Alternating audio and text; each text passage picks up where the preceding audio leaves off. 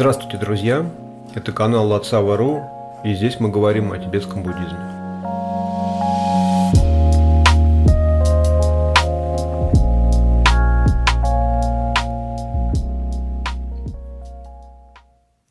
Сегодня мы продолжаем работать с текстом Нгулчу Тогме 37 строф о практике Бодхисаттв. В прошлый раз мы закончили э, разбираться с шестью парамитами, и со всей терминологией, да, которую использует Гулчу Тогме для описания этих парамид. И сейчас, как бы, да, это третья часть текста, если условно можно его так разделить на три части. Вообще на пять, да, вступление, заключение. Это сами по себе полноценные части. Потом была после вступления часть, в которой описывалось, как нам себя вести, ну, как выглядит внешне, да, поведение Бодхисаттвы, то есть последователи колесницы Махаяна.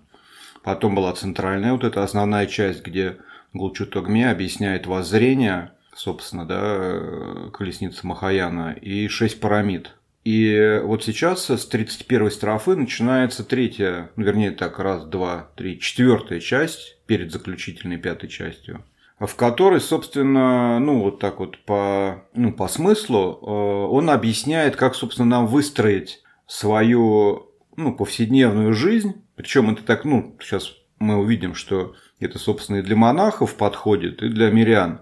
Как нам выстроить свою жизнь, да, повседневную, мирскую, чтобы, или монашескую, а, чтобы это не мешало нашей практике парами. То есть он тут а, указывает, ну, насколько я это вижу, на распространенные причины проблем в санхе, например, да, для практикующих, да, когда он живет в комьюнити в некотором, или является мирянином, что тоже в нашей, тем более, ситуации, у нас монастырей – как таковых нету. У нас все, вся активность да, последователей э, учения Будды происходит в буддийских центрах, да, в, мир, в мирских организациях.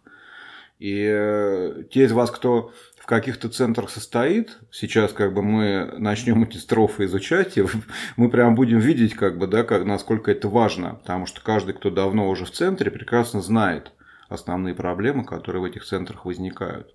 Так вот, 31 строфа звучит следующим образом. Если я не буду анализировать собственные ошибки, то хоть внешне и буду выглядеть как последователь Дхармы, мои действия будут противоречить ей. Поэтому непрерывно анализировать свои ошибки и устранять их – вот практика Бодхисаттвы. Я бы здесь, конечно, еще добавил бы именно свои ошибки, но это будет странновато звучать. Но чтобы вы поняли, тут как раз речь идет, что э, если на какие-то ошибки и следует обращать внимание, то на собственные. И, и следующая строфа, они, да, 31-32, в принципе, об одном и том же. В следующей пойдет речь о том, как мы обращаем э, внимание на ошибки других последователей Махаяна, Бодхисаттв. То есть, да, ну, Бодхисаттвы, да, мы называем и тех практикующих ариев, да, которые достигли пути видения, вступили на Абхуме. Но и точно так же мы Бодхисаттвами называем тех, кто пока находится на пути накопления и присоединения, кто пока не вступил на Абхуме, и чье воззрение пока остается на уровне концептуального понимания. Но это вовсе не причина не считать себя бодхисаттвой, если у нас пока нету да, э, недвойственного воззрения. Каждый, кто практикует зарождение и развитие бодхичиты, в принципе бодхисаттва по определению, вне зависимости от того, насколько высоко он успел продвинуться по пути. Поэтому здесь мы, когда и речь идет об адхисатвах, как бы, да, вот это вот слово э, гелсе, это, ну, отпрыск Будды, ну, то есть это про, про любого, кто следует э, колеснице Махаяна. Так вот, какие слова у нас здесь, э, ну, играют роль какую-то, да, серьезную, то есть, ну, значимые, так их назовем.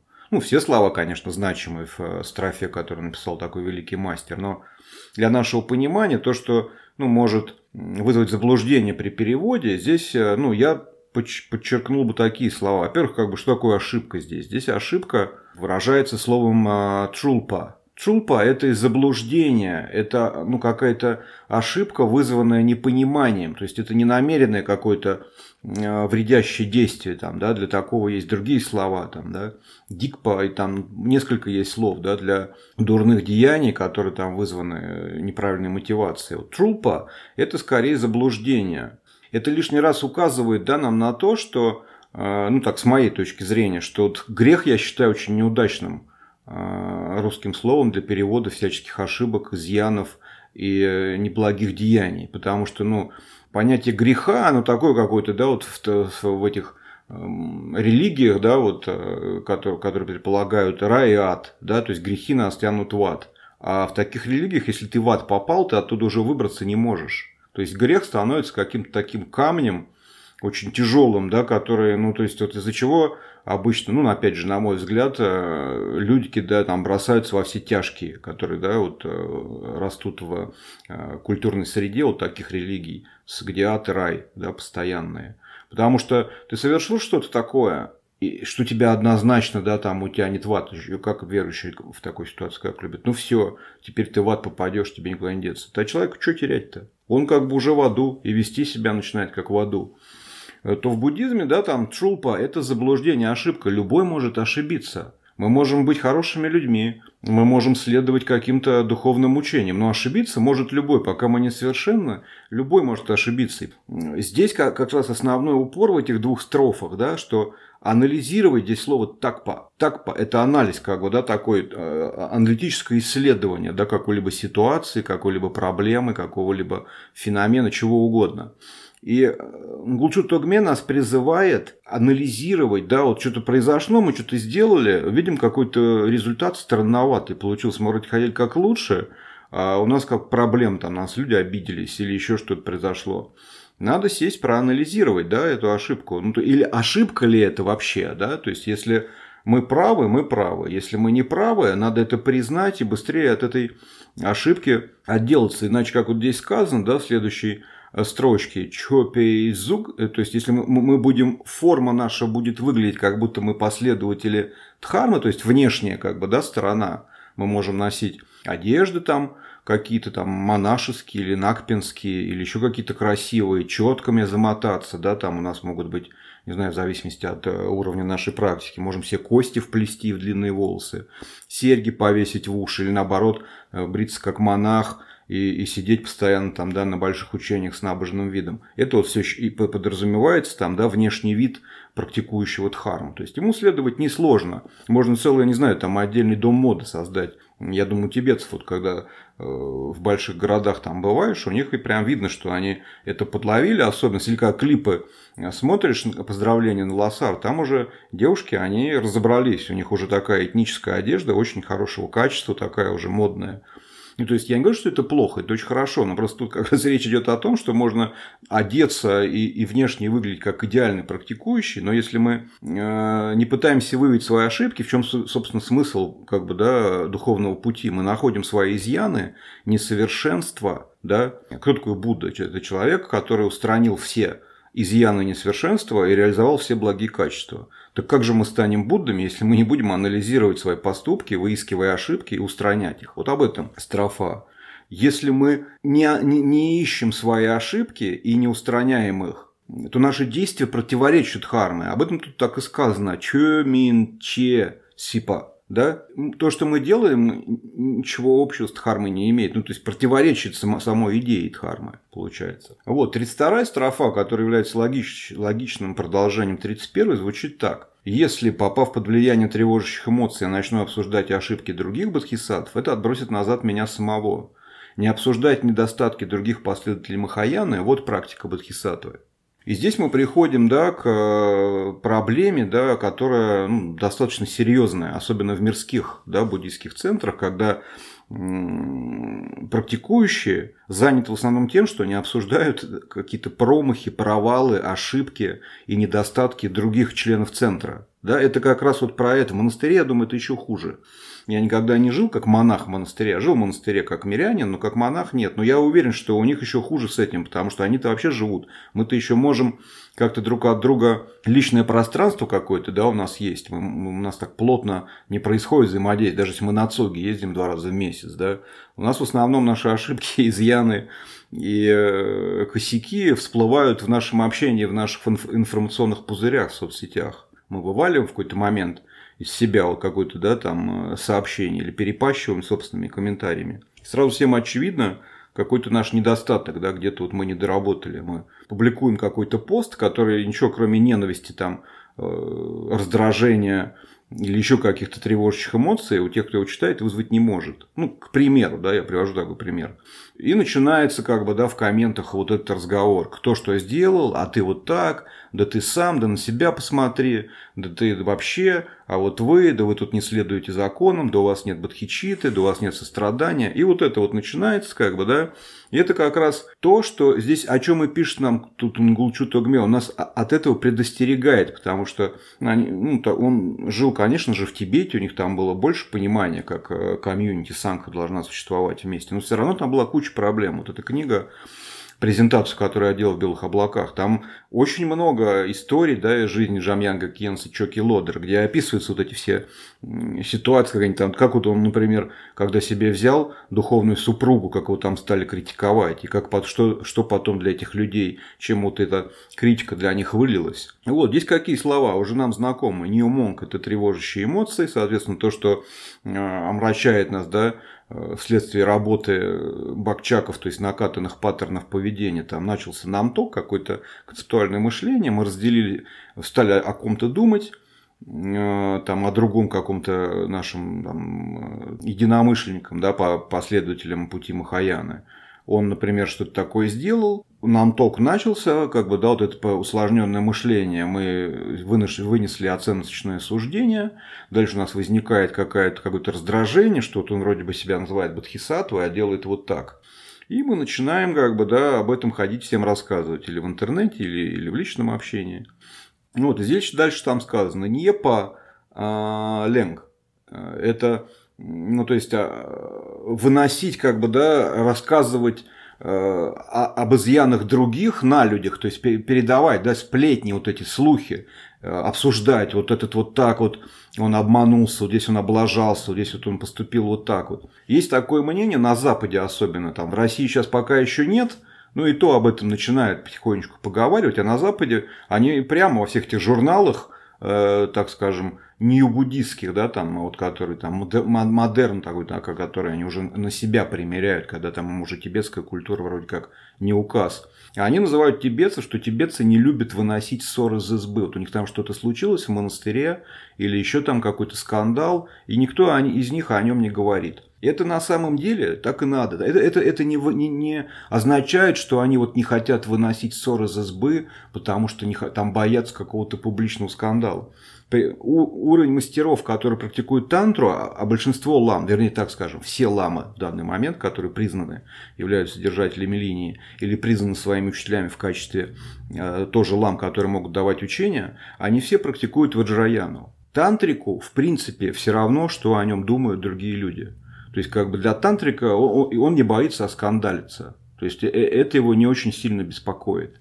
А вот для тех людей, которые бегут тут же рассказывать, кто что не так сделал, это является существенным препятствием. Поэтому вот это вот желание, вот это вот стремление, вот это вот, э, так скажем, обычай тибетцев, да и буддистов, да, тибетских буддистов, вот так будет правильно сказать, не выносить, так скажем, ссор из избы, он больше направлен на тех, кто как раз ссор выносит, а, а, а, а не на тех, чей ссор выносят. Это надо четко для себя понимать. Это в большинстве случаев вызвано состраданием тем, кто бежит распространять эти слухи, потому что люди себе возводят препятствия на многие-многие жизни вперед, они с дхармой больше не встретятся. Потому что с точки зрения духовного э, искателя ошибки других людей вообще не играют никакой роли. Это их проблема. Сделал он ошибку, специально он так поступил, случайно ли он так поступил, или это какой-то порог там его, который он никак не может удалить, там, устранить. Это нашего духовного пути вообще никак не касается. Единственное, что нас беспокоит, это наши собственные ошибки, которые нам мешают да, нашему прогрессу. Это вот как, например, не знаю, поднялся песок, да, там где-то идем, и всем попал попал э, ссор, соринки да, в глаза. Мы же э, вытаскиваем соринки из собственных глаз. Мы же не кидаемся ко всем людям вокруг, что пытаясь им из глаза выцарапать эту песчинку. Мы же занимаемся своим. Здесь то же самое. Нужно заниматься своими как бы ошибками. Потому что только устранение собственных ошибок э, способствует нашему прогрессу. А здесь наоборот получается, да, если мы, во-первых, как бы, да, нью монг, это само по себе для практикующего Махаяну плохо, не монг, тревожащие эмоции. Если мы делаем что-то под воздействием тревожащих эмоций, это автоматически приводит к возникновению, да, бакчаки укрепляются. То есть эти паттерны мы углубляем колею и э, закладываем карму, которая потом позже созреет как, э, как неприятности для нас. Это раз, да, это уже само по себе плохо, да.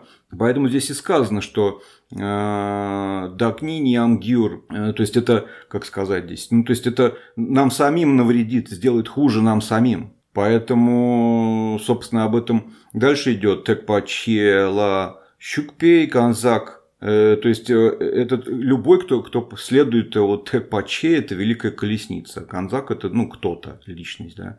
Э, следует великой колеснице, не надо обсуждать там, да, их недостатки. Такова наша практика. Это часть практики, и не надо об этом забывать. Вот об этом здесь сказано в этой строфе. В 33-й строфе Англчут Агме продолжает нам объяснять, что может привести к проблемам в нашей повседневной жизни и что может помешать нашей практике колесницы Махаяны. Звучит 33-я строфа так. Подношения и почитания могут привести к раздорам, а также стать причиной ослабления усилий к слушанию, размышлению и медитации. Поэтому избегать привязанности к спонсорам и своим близким – вот практика Бодхисаттвы.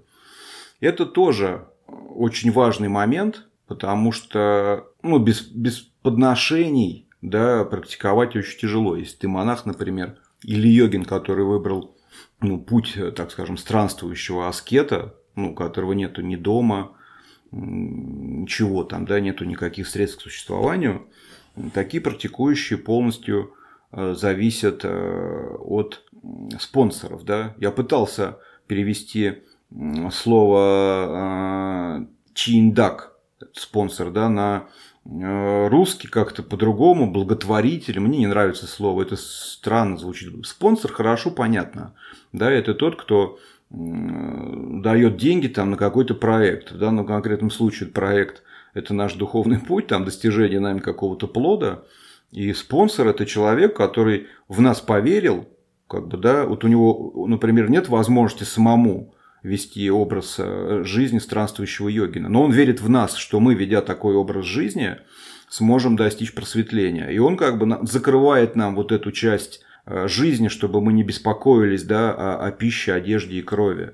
Поэтому я видел в текстах много раз говорится, что э, когда и такой йогин, у которого спонсирует Чиндак, как бы, да, он, когда достигает реализации, его спонсор достигает реализации вместе с ним это, ну, на самом деле, да, звучит странно, вроде бы, с одной стороны, с другой стороны, э, то есть тут такая как бы очень сильная кармическая связь у них да, образуется, что йогин, достигнув просветления, он как бы автоматически за собой как бы да, забирает тех людей, которые к нему, с которыми у него установилась там да, плотная связь. То есть получается, что в момент достижения просветления он а, манифестирует чистую землю, да, как бы свою собственную, да, вокруг него возникает чистая земля.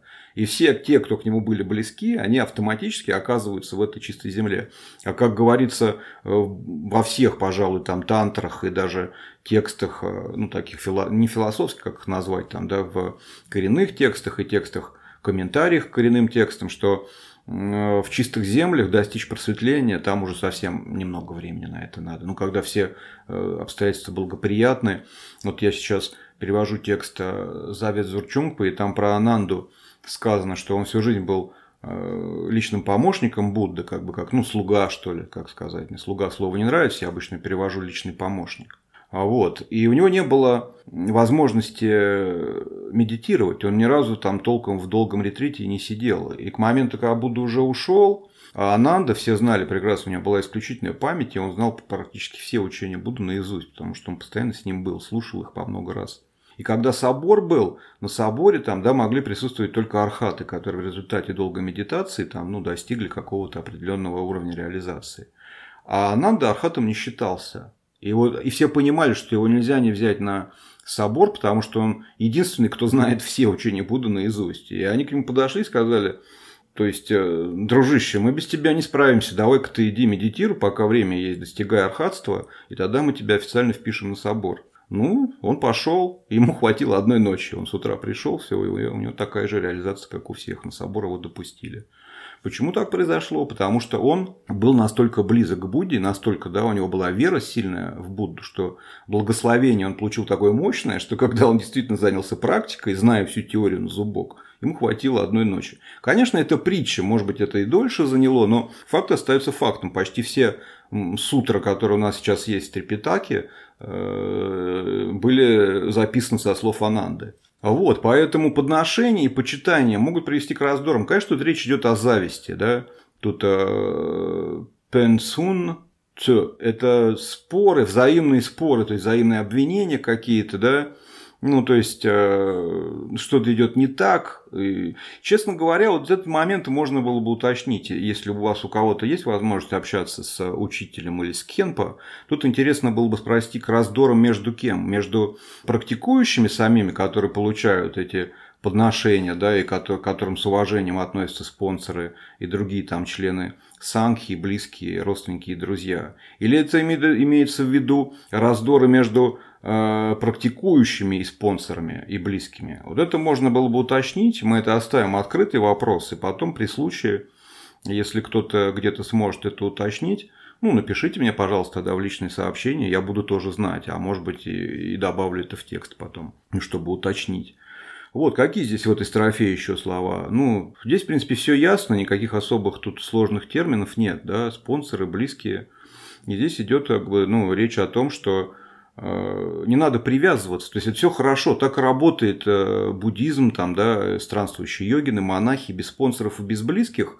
Этого было бы невозможно. Какой-нибудь лабранг высокого мастера в стенах монастыря существует только за счет спонсоров, которые, да, и, и, и спонсоры это обычно тот клан, откуда большинство монахов или помощников, а то и сам лама. Да, это клан, это родственники, близкие. То, что я каждый раз вам напоминаю, что когда в тибетских текстах идет речь о родственниках, близких, каких-то друзьях. Не надо переносить это на нашу семью из четырех человек и еще там трех друзей детства. Тут речь идет не об этом, тут речь идет о клане. Все тибетцы принадлежат так или иначе какому-то клану. Кланы большие. Это несколько семей там у них двоюрные братья, троюрные братья, родных очень много может быть. И вот они все клан, да, клановая система, потому что в Тибете. Тут имеется в виду как раз вот это. Может быть, здесь имеется в виду раздоры, когда они там борются за э, спонсоров, да, там вот есть несколько богатых в клане людей. И здесь как раз еще, кстати, что э, характерно, приводится слово, здесь не просто говорится о близких, ну, то есть о членах клана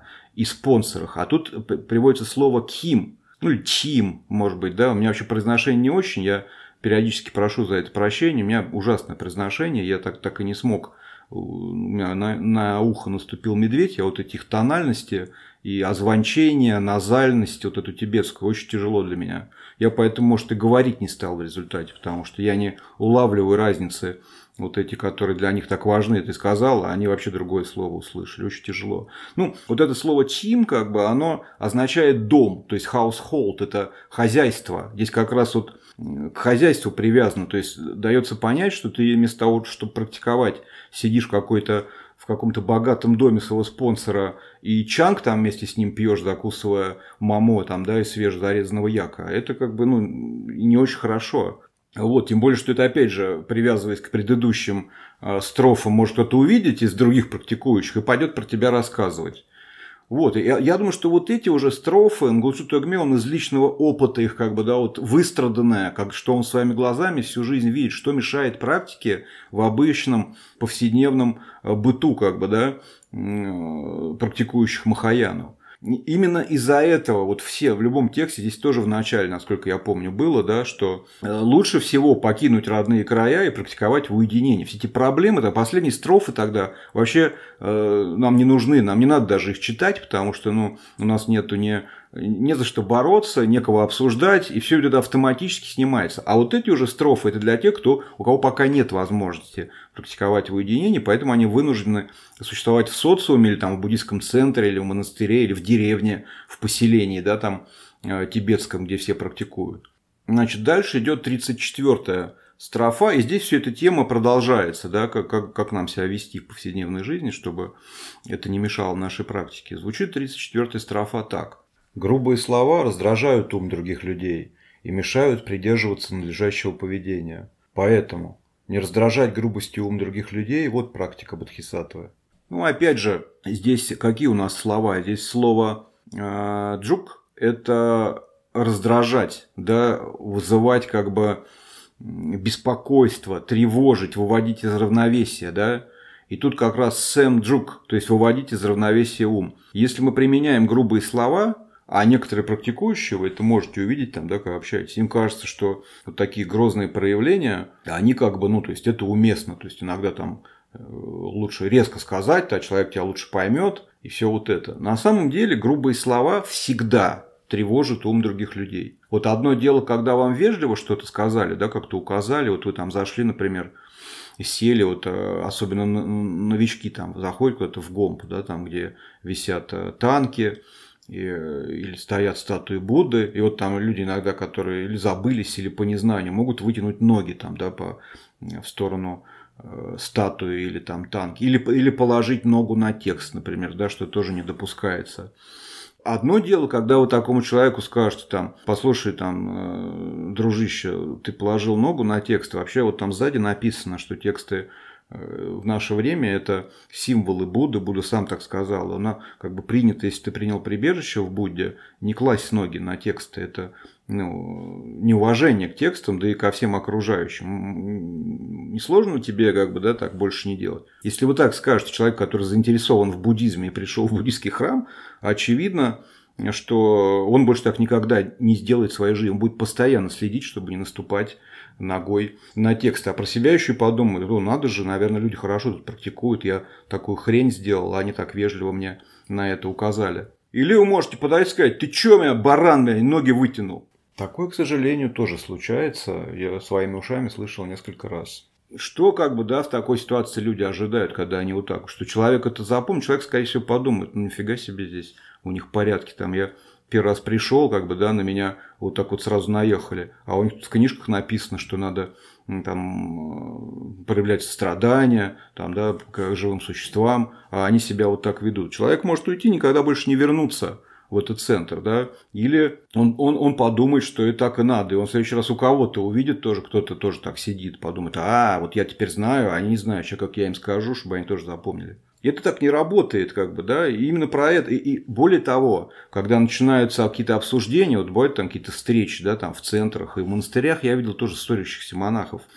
Первый, кто начинает себе позволять грубые слова, он всегда по факту не прав, потому что это так работает, да, повышенный тон и оскорбительные какие-то слова, которые, да, вот такие резкие, гневные, они запускают у нас там, да, сначала адреналин, потом кортизол, то есть всякие гормоны, норадреналин, которые, так скажем, делают из нас животного. Вот, чем больше у нас гормонов такие вот, которые всем жив, живым существам, вот млекопитающим присущи, чем у нас больше их в крови, тем тяжелее нам э, следовать пути духовному, и тем легче мы можем скатиться к животным каким-то поступкам, которые продиктованы, собственно, инстинктами. А инстинкты – это что? Это гормоны. А гормоны вырабатываются под воздействием внешних условий. Поэтому кто-то начинает орать, повышать голос, да, и разговаривать гневно, используя резкие слова, там, да, у нас мгновенно начинается реакция. И шанс, что мы что у нас возникнет тревожащая эмоция какая-то, ответный гнев там, или страх, или еще что-то, сильно повышаются. А если он, мы попадаем под воздействие тревожащей эмоции, рано или поздно мы можем перейти, как я уже много раз говорил, с уровня речи на уровне тела. А, а это, в свою очередь, может заставить нас сделать что-то, что сожжет в течение мгновения все то благое, что мы накопили, там, не знаю, за долгие годы сложной практики, когда мы вынуждены были какие-то лишения там выносить, там, да, дисциплину поддерживать, там, силу воли применять. И уже вроде бы мы привыкли, что мы как бы, да, люди адекватные, что мы какой-то вроде бы прогресс у нас есть. И тут мы, у нас гнев как бы возник, и мы кого-нибудь ударили там, да, в гомпе при учителе, ну что-нибудь такого плана, не знаю, там. И все. И вот это как спичка, да, брошенная с ток сена, все сгорает. Мы потом уже не сможем опираться на этот позитивный потенциал, который мы так долго накапливали. Мы... Об этом Шантидева много говорит. То есть, ну, в текстах Махаяна это постоянно упоминается. А вот грубые слова, они как раз, э, это вот первый, как бы, да, это вот импульс, который может привести вот к такому исходу. Вот, поэтому Нглчут Агме нас предостерегает. Тут он нам говорит, что не раздражать грубостью ум других людей. Вот практика Бадхисату, собственно, тут тоже слова все простые, каких-то таких вот прям я не вижу, на чем прям стоило бы э, остановиться там, да, и долго об этом ну, рассуждать. Вот, а, на сегодня этого хватит. А, в конце я на всякий случай извинюсь перед всеми, потому что я тут вроде как в строфе написано не подмечать ошибки других практикующих Махаян, но я тут навалил как бы обвинений и все такое.